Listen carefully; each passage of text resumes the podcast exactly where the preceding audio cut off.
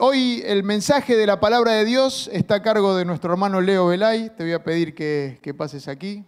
Que Dios te use, Leo. Muy buenos días, iglesia. Qué alegría es estar juntos en la casa del Señor, alabando y adorando su nombre y escuchando su palabra. Y muy buenos días a todos los que nos están viendo por YouTube.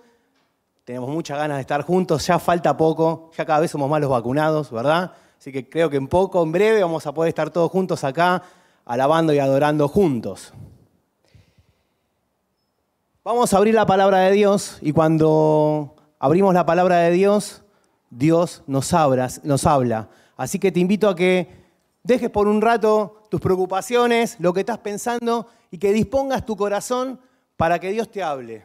Porque cuando abrimos la palabra de Dios ocurren cosas que no tenemos idea, que no podemos imaginar. Y lo más importante es que Dios tiene ganas de hablarte en esta mañana. Así que prestar atención a la palabra. Él te quiere hablar.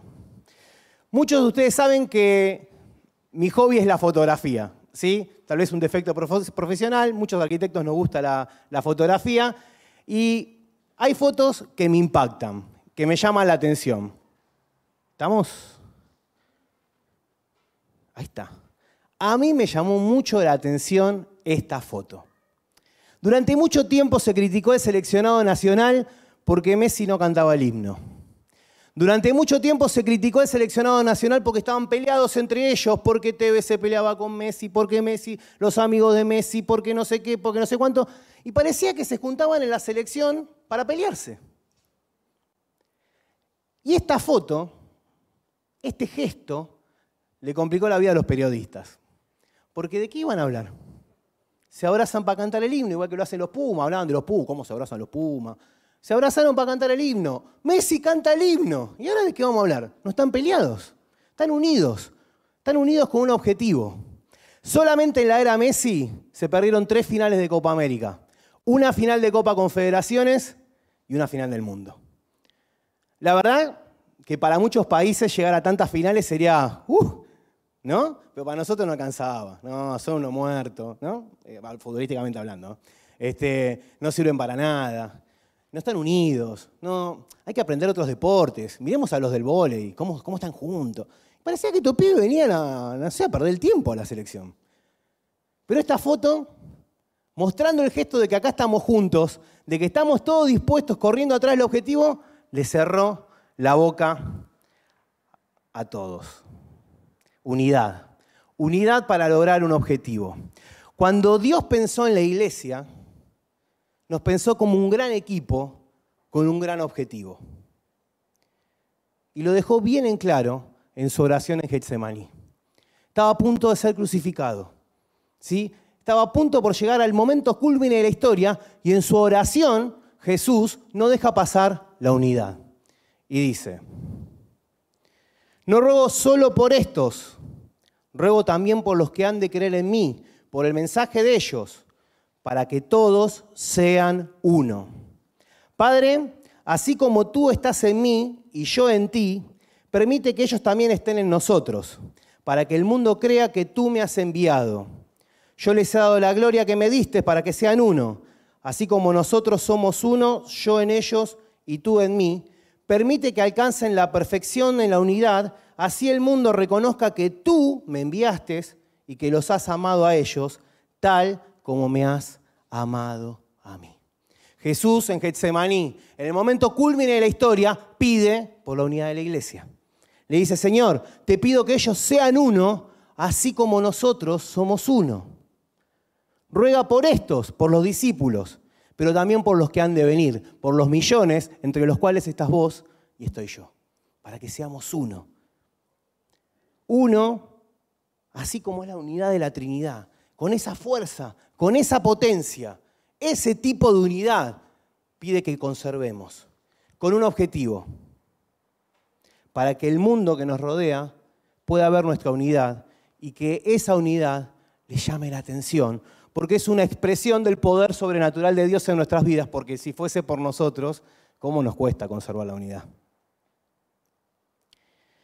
Es una señal de estos tiempos ver cristianos aislados, solos, que no quieren formar parte de la iglesia, pero se llaman cristianos.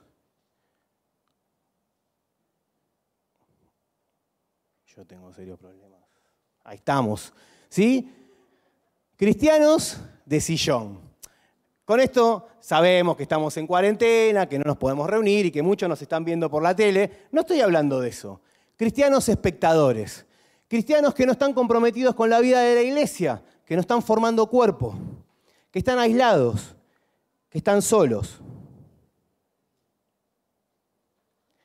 El apóstol Pablo en Efesios va a hacer un llamado a la unidad.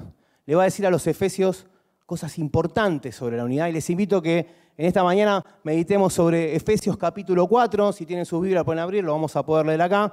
Vamos a leer leyendo el 1. Por eso yo, que estoy preso por la causa del Señor, le ruego que vivan de una manera digna del llamamiento que han recibido. Efesios 4, del 1 al 3.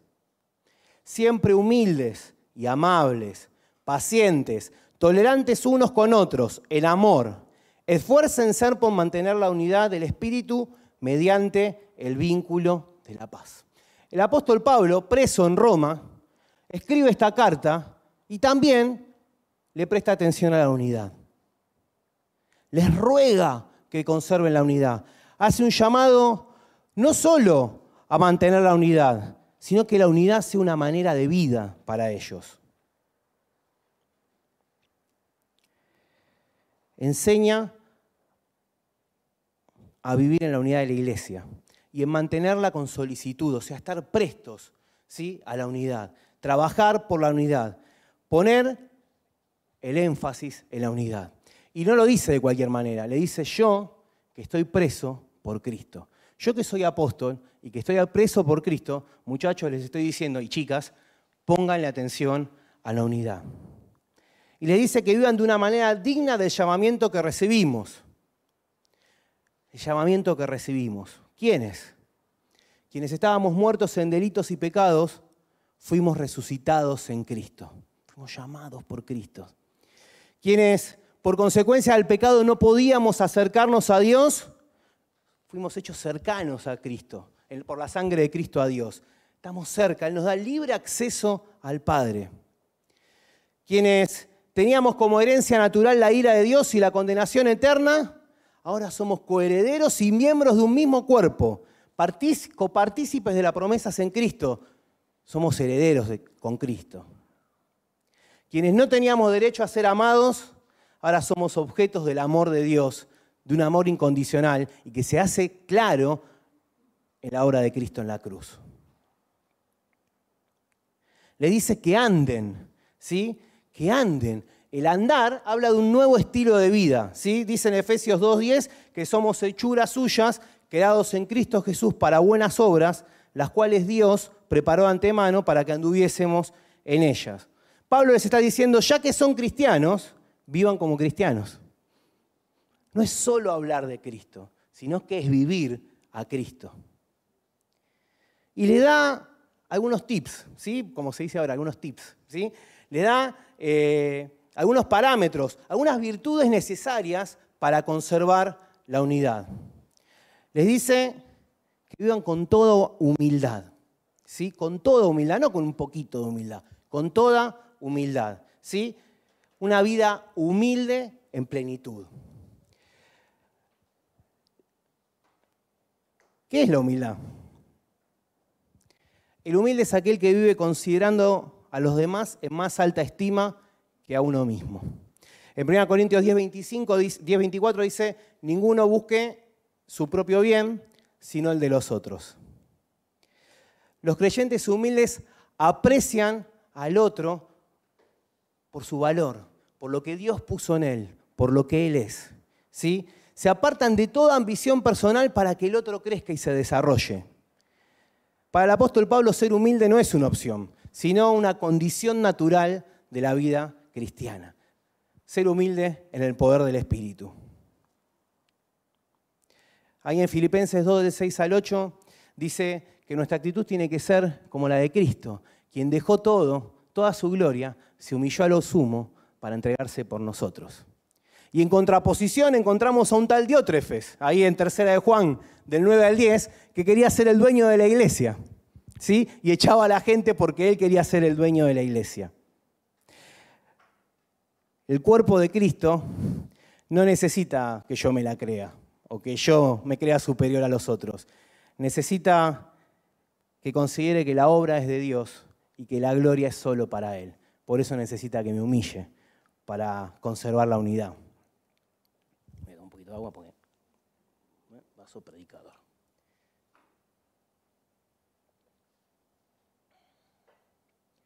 ¿Quién es el manso? ¿Sí? La verdad que la mansedumbre es un valor que va totalmente en contra de lo que esta sociedad predica. ¿Sí? El manso es el que es amistoso con el prójimo y que está entregado delante de Dios. ¿Sí? Dice la palabra que bienaventurados son los mansos, ¿sí? contradiciendo lo que dice el mundo. Porque el mundo dice que el mejor es el que se puede imponer al otro, el que puede imponer su voluntad, el que somete a los demás. En cambio, el manso no devuelve el mal recibido, sino que devuelve el bien. Y el manso está sometido de manera incondicional a Dios y a lo que Dios dice. Para conservar la unidad del cuerpo es necesario que seamos humildes, es necesario que seamos mansos. Y como resultado da paciencia. ¿sí? Una de las características del fruto del Espíritu, paciencia. La paciencia significa ánimo grande. ¿sí? está ahí con la tolerancia, son parecidos, ¿sí? Para mí la paciencia está muy bien graficada con los parrilleros del retiro por separados, ¿sí? No sé cuántos pudieron disfrutar del placer de comer uno de esos asados, pero el asado arranca con un carboncito que quedó del asado anterior. Así arranca el asado. Y empiezan a avivar el fuego, despacito, temprano, lo esperan, lo esperan hasta que de golpe tienen un gran fuego. Cuando tienen un gran fuego, yo pondría la carne, en 20 minutos comemos. No, eso no pasa. Pacientemente esperan que la carne llegue a su punto y que esa carne, alguien que me desmienta, se deshaga la boca después, ¿sí? Es un placer. Gracias a los parrilleros del Retiro por separado por tantas bendiciones que nos dan. Y gracias a tantos hermanos que tienen esa paciencia conmigo, ¿sí? ¿Sí? Eh, gracias, porque la paciencia es fundamental para poder tener tolerancia. Tolerantes, dice, ¿sí? Que seamos pacientes y tolerantes. El aguante al que tenemos al lado es fundamental para conservar la unidad. Tenemos que aguantarnos, ¿sí? Porque somos diferentes, porque no venimos del mismo lugar, porque Dios nos juntó a todos adentro de este cuerpo y tenemos que tolerarnos. Ahora, ser humilde, ¿sí? ser manso, ser paciente, ser tolerante, no es con resignación. Buah, que aguantarlo porque no queda otra. ¿Qué vamos a hacer? Lo mandó el Señor. ¿Qué vamos a hacer, Señor? Gracias. No es. Dice que estamos vinculados por el amor. El amor es ese vínculo que nos une. ¿sí? El amor que Dios pone en cada uno de nosotros es el que le expresamos al que tenemos al lado. El amor. El amor que viene de Él, que no lo generamos nosotros de forma natural, sino que viene de Él. Es un amor desinteresado que busca servir al que tenemos al lado, que busca hacerle bien. Cuando se dan estas cinco virtudes juntas, es posible mantener la unidad de la iglesia, del cuerpo de Cristo. Y el apóstol Pablo no dice, fíjense en si pueden mantener la unidad, traten, hagan lo que pueden. Yo sé que es complicado. No, no, es un mandamiento concreto y preciso. Tenemos que estar empeñados con celo en guardar la unidad, en cuidar a mi hermano, en que no se caiga, en que siga, en que esté con nosotros, en que esté cerca. Eso nos está mandando. Ese es el mandamiento. Y todo esto se hace en el vínculo de la paz. ¿sí? Otra de las características del fruto del Espíritu es esa paz, ese vínculo de la paz, es la paz que logramos cuando nos reconciliamos con, Cristo, con Dios. ¿sí? En esa reconciliación, esa paz llega a nosotros y nos transformamos en pacificadores, no en pacíficos, sino en pacificadores. Llevamos la paz a los lugares a donde vamos. Entonces, el, apóstol Pablo le está diciendo a los efesios y por ende nos está diciendo a nosotros que es nuestra responsabilidad conservar la unidad de la iglesia, conservar la unidad de su iglesia. Y sigue, sigamos leyendo. 4, del 4 al 6. Hay un solo cuerpo y un solo espíritu, así como también fueron llamados a una sola esperanza, un solo Señor, una sola fe, un solo bautismo, un solo Dios y Padre de todos que está sobre todos y por medio de todos y en todos. Va a hablar de los fundamentos de la unidad, los fundamentos únicos, dicen los, los autores, ¿sí? de la unidad. El primer fundamento es que hay un solo cuerpo. Hay una sola iglesia, un solo cuerpo de Cristo, cuya cabeza es Cristo. Uno solo. Un único cuerpo que se expresa a través de las diferentes congregaciones en diferentes lugares, pero la iglesia es una sola. Es la iglesia, es el cuerpo de Cristo, que se está edificando y se está construyendo. Y Dios pensó ese cuerpo para que nosotros nos formemos y nos desarrollemos. Es muy difícil o no hay vida cristiana fuera del cuerpo. También dice que hay un espíritu. Todos recibimos el mismo espíritu y todos somos bautizados por el espíritu.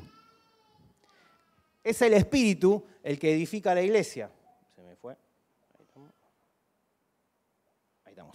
Es el espíritu el que edifica la iglesia. Es el Espíritu Santo que recibimos cuando conocimos al Señor, el que trabaja en nosotros, el que nos moldea, nos instruye, nos corrige y nos lleva a la unidad y nos empuja a la unidad con otros cristianos a no estar aislados cuando trabaja en nosotros. Dice que tenemos una misma esperanza. Y esta esperanza no es cualquier esperanza. No es que estamos esperando que pase algo, que suceda algo, sino que nuestra esperanza es Cristo mismo. En, Colosenses 1.27 dice que Cristo es en ustedes la esperanza de gloria. Cristo es nuestra esperanza. En Él está puesta nuestra fe. En Él confiamos.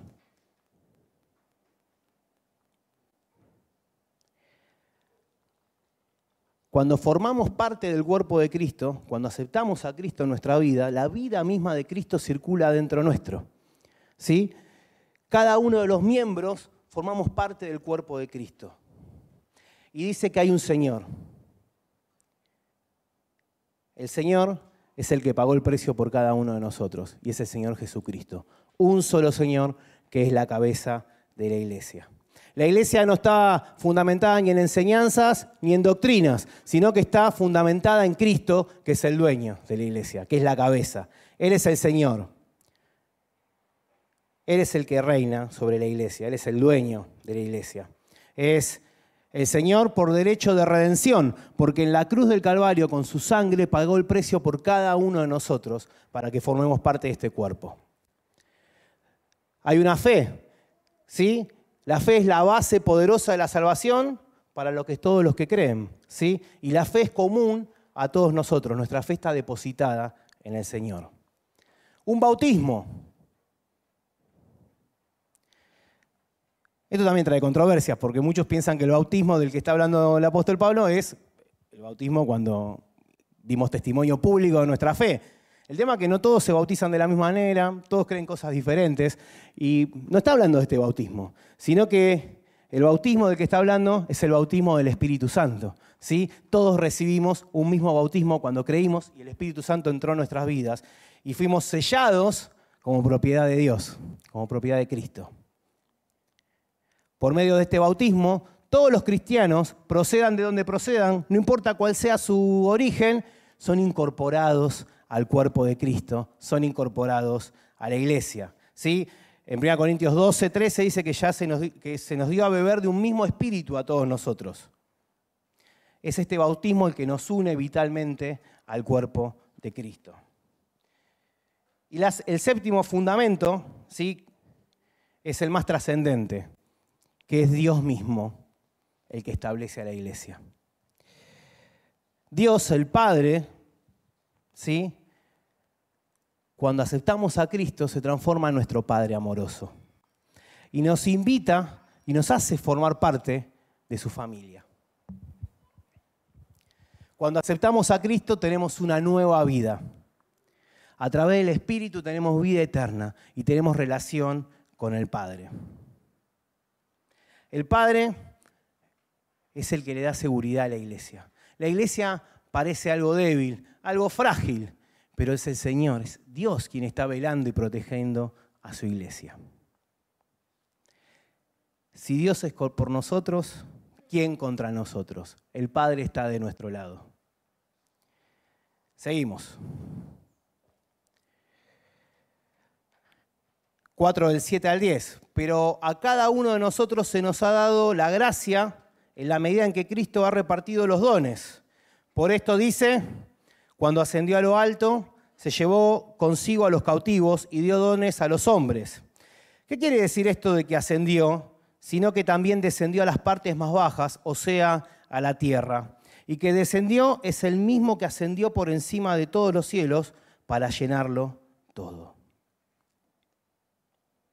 Cristo, la cabeza de la iglesia, se humilló hasta, lo más profundo.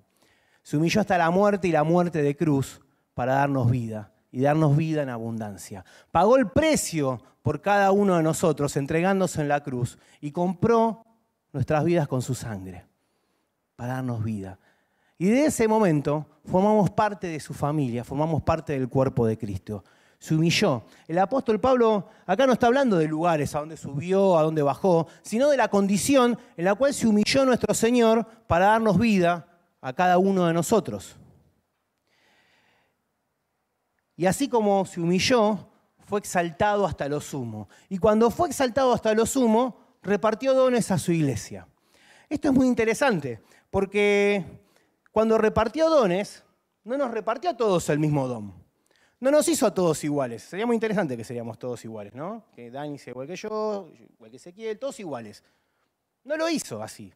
Ahora, no está hablando de nuestras características naturales de carácter, no, no, no está hablando de eso, sino que a cada uno nos capacitó con dones de manera particular para formar parte de su cuerpo. Nos hizo diferentes, nos hizo complementarios para formar parte del cuerpo.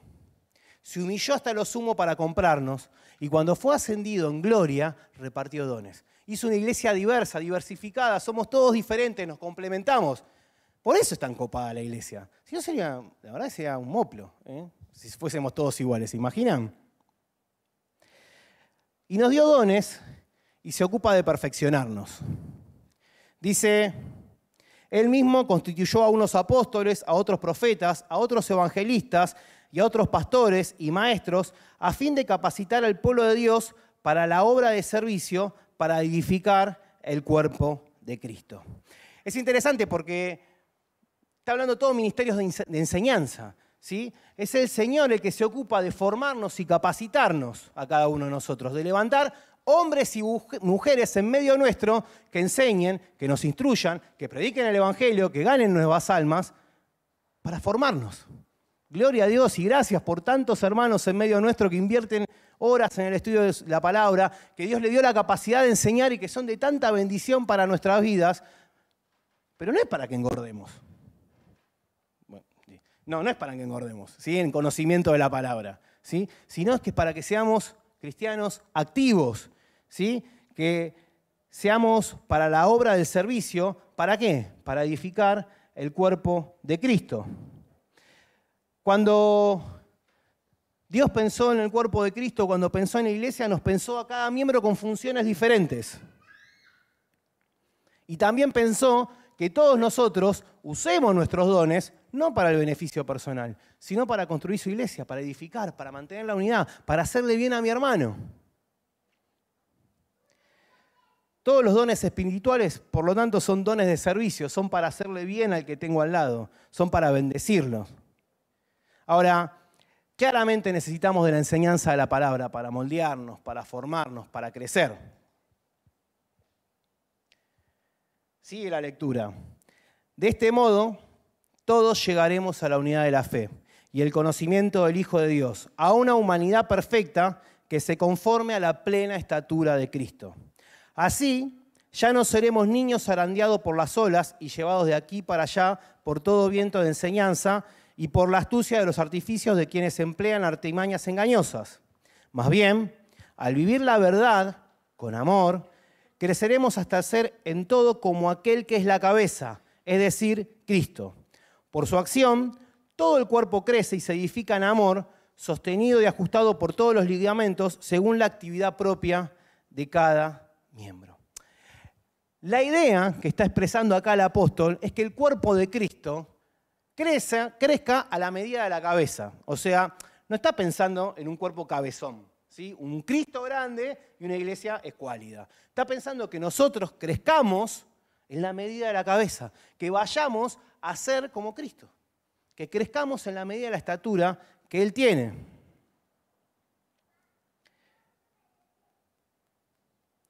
Cristo es quien sustenta a la iglesia y, le da, y la nutre. Y forma una unidad espiritual con cada uno de nosotros. Cuando vamos creciendo en la fe, cuando cada vez conocemos más al Señor, cuando nos vamos desarrollando y perfeccionando nuestros dones, hay menos tiempo para las diferencias. Esas disminuyen para dar paso a la unidad de la fe y que todos podamos conocer y llegar al conocimiento del Hijo de Dios. No hay tiempo. Cuando estamos empeñados en que nuestros dones estén al servicio del que tenemos al lado, no hay tiempo para las diferencias. No hay tiempo para decir, y la verdad que lo que hoy predicó el pastor, ah, no, y, yo la verdad que con esto no estoy de acuerdo y me voy a mi casa. No hay tiempo, porque somos llamados a poner nuestros dones al servicio del Señor para que el cuerpo crezca, para hacerle bien a mi hermano. Dice que no seamos como niños zarandeados, ¿sí?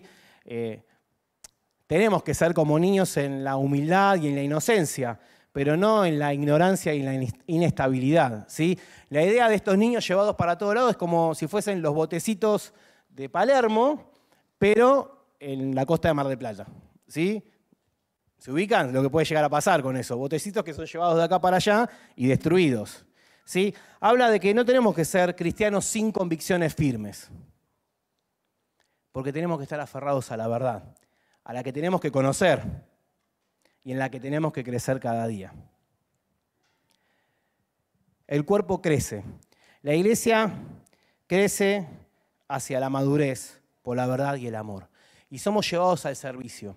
Cuando Dios pensó en la iglesia, no pensó en un micro. Un micro que es conducido por el pastor y que hace todo, maneja, prende las luces, gira, lleva, va a puerto y donde todo lo demás vamos durmiendo atrás. No. Pensó en un cuerpo, en un cuerpo donde cada uno tenemos diferentes funciones, donde cada uno tenemos algo importante, una función que es vital. Pensó en un equipo, donde cada uno tenemos una función, donde si no hacemos la función, el equipo se resiente.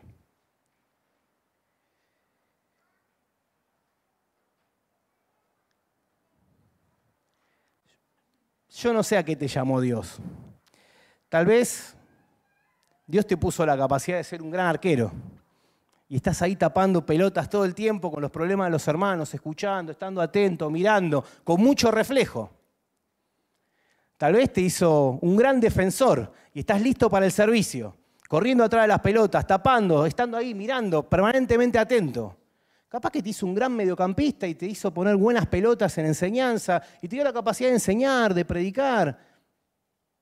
Capaz que sos un gran nueve, un evangelista que mete goles, no como Lautaro, no, eh, que mete goles llevando otros a Cristo. Tal vez el Señor te hizo un 10 con la cinta de capitán, ¿sí? Y te permite pastorear, cuidar al rebaño, te permite conducir al equipo, ser el capitán, el, el director técnico dentro de la cancha, llevando las instrucciones del técnico que es Jesús. Ahora, sí sé algo. que tenés que formar parte del equipo. Todos los días, cuando el director técnico enchincha la lista de los convocados, ¿sí? Estás en primer lugar en la lista. Dios te quiere en el equipo. Jesús te quiere en su equipo. No te quiere sentado en tu casa, aislado, solo. Estás incompleto cuando estás lejos del cuerpo de Cristo. No te desarrollás, no creces. El Señor pagó un precio muy alto por cada uno de nosotros. Lo dejó todo en la cruz por amor a vos, por amor a mí. Y nos pensó en comunidad. Nos pensó formando parte del cuerpo de Cristo. Ese es el desafío en esta mañana. Y tal vez todavía no te encontraste con el Señor. Todavía no lo conoces. Hoy es una buena oportunidad que entregues tu vida a Cristo y formes parte de esta familia que es el cuerpo de Cristo. Acá vas a tener la posibilidad de desarrollarte, de crecer. Van a haber hermanos que te van a hacer bien y vas a tener la posibilidad de hacerle bien a otros. En Jesús hoy todavía hay salvación. Y hay salvación para tu vida. ¿Oramos?